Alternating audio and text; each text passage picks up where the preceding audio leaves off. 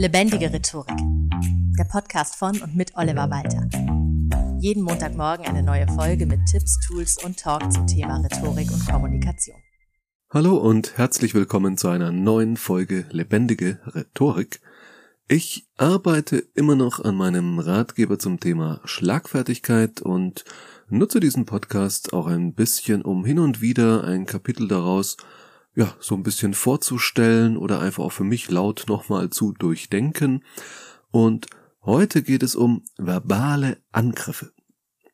Denn es ist ganz wichtig, um schlagfertig reagieren zu können, dass man verbale Angriffe auch überhaupt erst mal erkennt.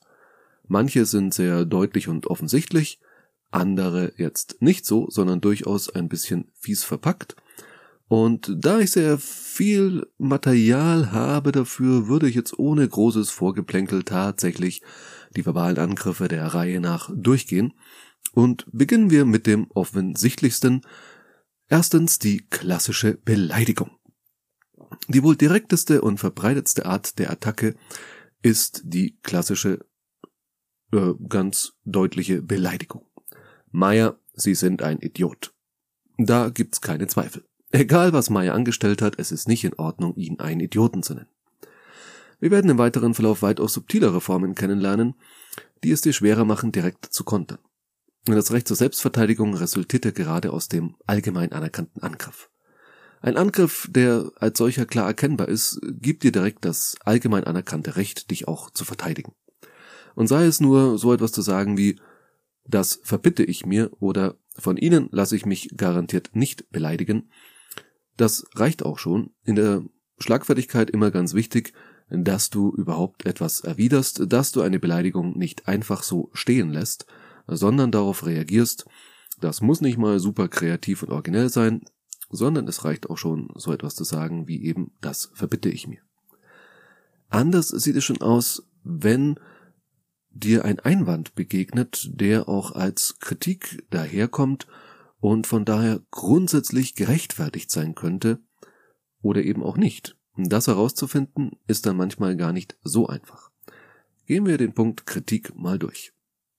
Da sagt zum Beispiel jemand sowas wie, also, das ist doch totaler Blödsinn, was Sie da wieder gemacht haben. Dieser Satz ist hart, ja, aber keine Beleidigung. Stattdessen hat er eben die Form einer Kritik im Sinne einer Beurteilung der von dir erbrachten Leistung. Allerdings ist diese Kritik in keinster Weise sachlich. Und in solcher Absolutheit sowieso in 99% der Fälle definitiv nicht zutreffend. Menschen neigen schnell zum Dramatisieren. Deshalb darf man seine Aussage auch nicht überbewerten. Die Gefahr ist aber groß, allein aufgrund der Form auf eine solche sehr vage und subjektive Kritik hin, sich zu erklären, warum man denn keinen totalen Blödsinn gemacht hat und davon halte ich absolut nichts. Rechtfertige dich niemals, so einer der Grundsätze in meinen Schlagfertigkeitstrainings, was ich den Leuten immer zu vermitteln versuche. Was stattdessen zu tun ist, kannst du in meinem Ratgeber später mal herausfinden, wenn es ums Thema Schlagfertigkeitstechniken geht, mit denen man stattdessen kontern kann. Wichtig ist aber zunächst mal, unsachliche von sachlicher Kritik unterscheiden zu können.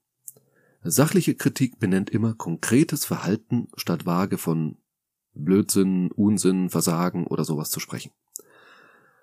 Meier.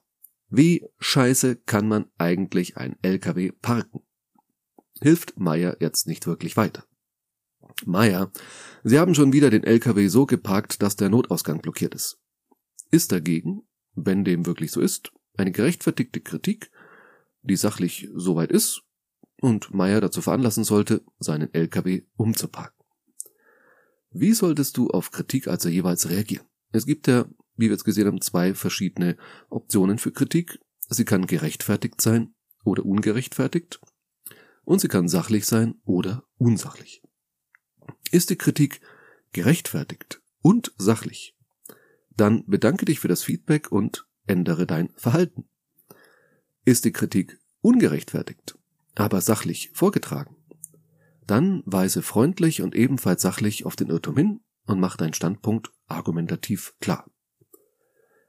Ist die Kritik zwar gerechtfertigt, wird aber unsachlich vorgetragen, dann nimm den Inhalt der Kritik durchaus ernst, korrigier aber unbedingt den Ton, beziehungsweise fordere ein, dass das nächste Mal die Kritik in einem sachlicheren Ton vorgetragen wird, also so diese klassischen Sätze in der Sache gern, aber nicht in diesem Ton. Ist die Kritik ungerechtfertigt und unsachlich, dann sind wir genau da, wo Schlagfertigkeitstechniken greifen, für die in dieser Episode kein Platz ist, auf die ich aber sicher auch nochmal ausführlicher eingehen werde. Das heißt, unsachliche und ungerechtfertigte Kritik darfst du auch nicht einfach so stehen lassen, da gibt's auch nichts anzunehmen, da musst du dein Gegenüber auch in die Schranken verweisen. Drittens. Argumentum ad hominem bzw. ad personam. Diese etwas hochgestochene lateinische Bezeichnung für einen verbalen Angriff habe ich von Arthur Schopenhauer übernommen, der diesen verbalen Angriff in seiner eristischen Dialektik vorstellt. Dieses kleine Büchlein mit dem Untertitel Die Kunst immer recht zu behalten habe ich ja auch schon mal in einer Podcast-Folge vorgestellt und einige der Punkte daraus dort näher erläutert. Ein Argument zur Person oder zum Menschen, Argumentum ad hominem, statt zur Sache, meint nun eben genau das, in einer Diskussion wird eben nicht sachlich diskutiert und gegen dein Argument ein Gegenargument gebracht, sondern du wirst angegriffen. Deine Glaubwürdigkeit soll erschüttert werden.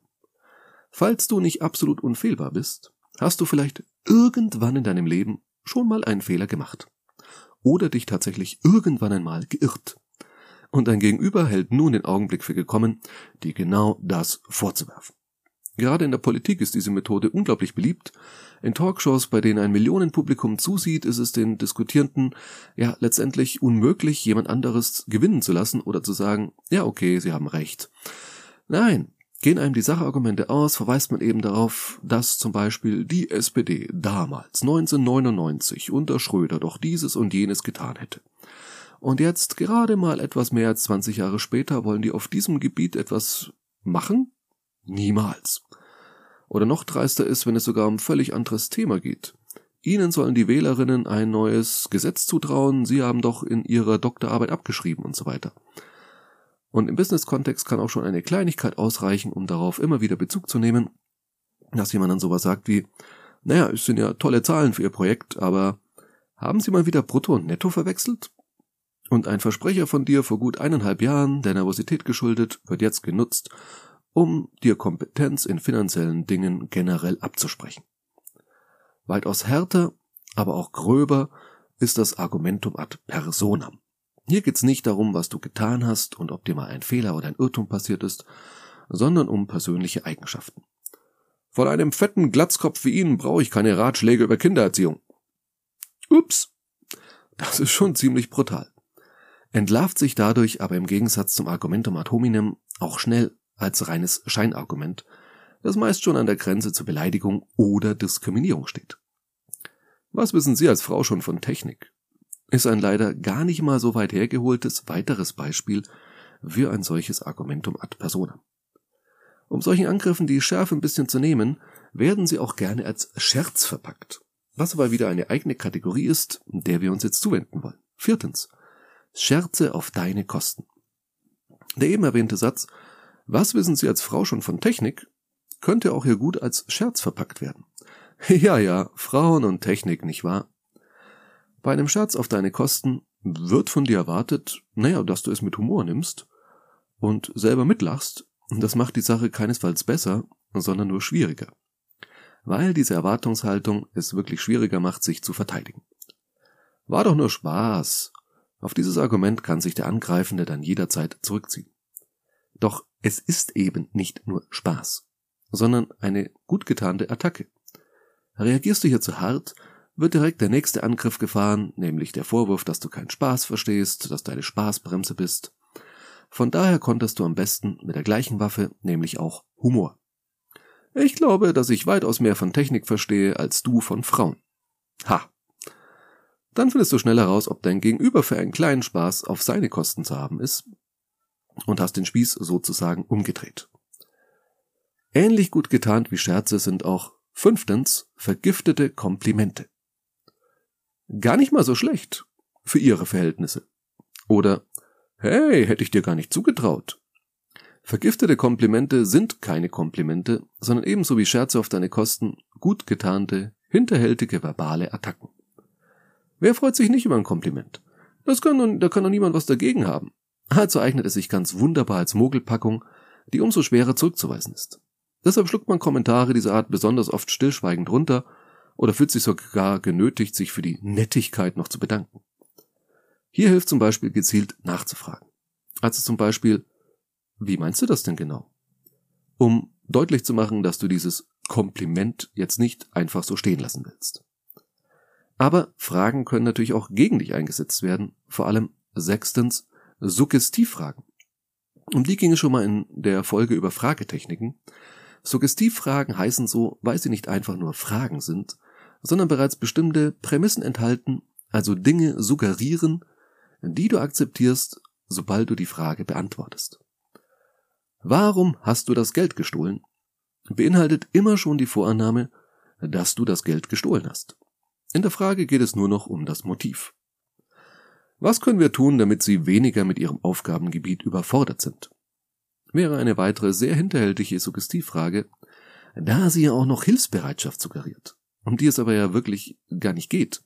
In erster Linie konstatiert diese Frage, dass du Hilfe brauchst. Es lassen sich tatsächlich verschiedene Arten von Suggestionen unterscheiden. Zum einen Fragen mit enthaltenen Prämissen, wie im Beispiel oben schon, warum hast du das Geld gestohlen oder sowas wie, was können wir tun, damit sie weniger mit ihrem Aufgabengebiet überfordert sind. Darüber hinaus gibt es eingebettete Wertungen. Fanden Sie das nicht auch sehr widerwärtig von ihm? Oder implizierte Erwartungen. Das hat dich sicher sehr erschreckt, nicht wahr? Oder hartnäckiges Nachfragen. Bist du dir da auch ganz sicher? Und Konformitätsdruck kann damit aufgebaut werden. Du siehst das doch sicher genauso wie Anja und Sabine. Eine Suggestivfrage sollte man nie beantworten, sondern am besten mit einer Gegenfrage die Aussage oder Wertung sichtbar machen, die darin enthalten ist. Wie kommen Sie darauf, dass ich überfordert bin? Oder sehen Anja und Sabine das tatsächlich so? Haben Sie das wirklich so gesagt? Ebenfalls eine Suggestivfrage stellen manche Eltern ihren Kindern. Wenn du das machst, dann wird aber die Mama ganz traurig.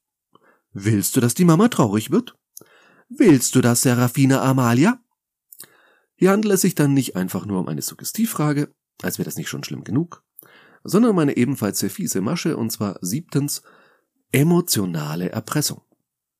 Emotionale Erpressung kommt nicht immer so deutlich zum Vorschein wie im Beispiel gerade eben, Gerade im Business-Kontext findet das meist weitaus subtiler statt. Was aber auch bedeutet, es findet statt. Kannst mit mir die Schicht tauschen? Meine Freundin killt mich, wenn ich an unserem Jahrestag keine Zeit habe. Du wirst hier mit Dingen beladen, die dich eigentlich rein gar nichts angehen. Aber wer will schon Schuld haben an der Beziehungskrise seines Kollegen? Oder die Karriere der Kollegin gefährden, weil man ihr nicht bei der PowerPoint-Präsentation hilft? Oft gerne kombiniert mit einer emotionalen Bestechung, wie man es vielleicht analog zur Erpressung nennen könnte. Du kannst das mit den Präsentationen einfach so viel besser als ich, ganz ehrlich, du bist eine wahre Künstlerin. Kommt da noch so als Nachsatz. Nein. Sagen war noch nie so schwer wie in solchen Fällen. Beste Möglichkeit zu kontern ist die Methode eins zu eins zurückspiegeln. Klar tausche ich mit dir gerne die Schicht. Ob mich meine Kinder jetzt einen Tag mehr oder weniger nicht sehen, ist doch eigentlich auch schon egal. Oder Weißt du, wie ich so gut darin wurde, Präsentationen zu gestalten? Ich habe es einfach sehr häufig gemacht, weil ich niemanden hatte, der mir dabei hätte helfen können. Ich glaube an dich und weiß, dass du mindestens so gut werden kannst wie ich. Deshalb ist es mir wichtig, dir die Chance zur Weiterentwicklung zu geben und dir dabei nicht im Weg zu stehen. Eine weitaus weniger subtile, aber dennoch sehr emotionale Variante sind statt emotionaler Erpressung natürlich Wutausbrüche und Drohungen. Im Gegensatz zur emotionalen Erpressung sind diese selten kalkuliert. Meist passieren sie einfach und tragen auch nicht gerade zur Souveränität der Person bei, die da gerade wie so ein verbaler Vulkan brodelt und laut ausbricht. Choleriker, die sich nicht unter Kontrolle haben, bestätigen, es liegt oft nicht an dir, sondern es liegt oft an denen, die dich attackieren. Dennoch bestätigt es natürlich auch deine Souveränität, angeschrien zu werden. Es ist also eine Lose-Lose-Situation in gewisser Weise. Es über sich ergehen lassen und dann vielleicht noch wie so ein kleines Kind mit eingezogenem Kopf davonzuschleichen, ist keine Option. Hier ist es umso wichtiger, selbst weiterhin souverän aufzutreten, ohne deswegen dein Gegenüber zu provozieren. Aber du brauchst dich auch nicht verunsichern lassen. Ganz im Gegenteil. Es dürfte den menschlichen Vulkan verunsichern, wenn der Wutausbruch keine oder zumindest nicht die gewünschte Wirkung hat. Das Schöne an Wutausbrüchen ist, dass sie in der Regel nicht allzu lange dauern. Weil kein Mensch langfristig, allein schon körperlich und stimmlich, dazu in der Lage ist, stundenlang herumzubrüllen und zu zetern. Die beste Taktik ist daher, warte, bis der Wutanfall vorbei ist. Bleib so lange so neutral wie irgend möglich. Antworte auch nicht auf Fragen, die dir entgegengebrüllt werden. Erst dann, wenn dein Gegenüber sich beruhigt hat, kannst du, ohne auf den Wutausbruch überhaupt einzugehen, das Gespräch in sachlichem Ton wieder aufnehmen. Den meisten Menschen fällt es nämlich schwer, nach einem erfolgten Wutausbruch, wenn sie sich erstmal beruhigt haben, dann gleich wieder wütend zu werden. So. Das waren acht verbale Angriffe, die dir im Alltag vielleicht schon mal begegnet sind.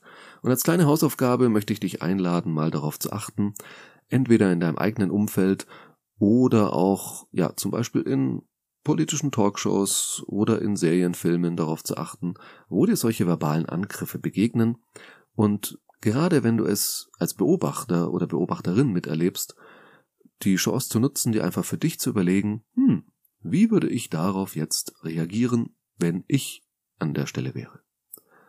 Ich bin jetzt an der Stelle, mich bei dir mal wieder zu bedanken. Vielen Dank fürs Zuhören und bis zur nächsten Folge. Das war Lebendige Rhetorik, der Podcast von und mit Oliver Walter. Jeden Montagmorgen eine neue Folge mit Tipps, Tools und Talk zum Thema Rhetorik und Kommunikation. Wenn du Oliver Walter als Experten für lebendige Rhetorik buchen möchtest, schau doch mal auf www.walter-oliver.de.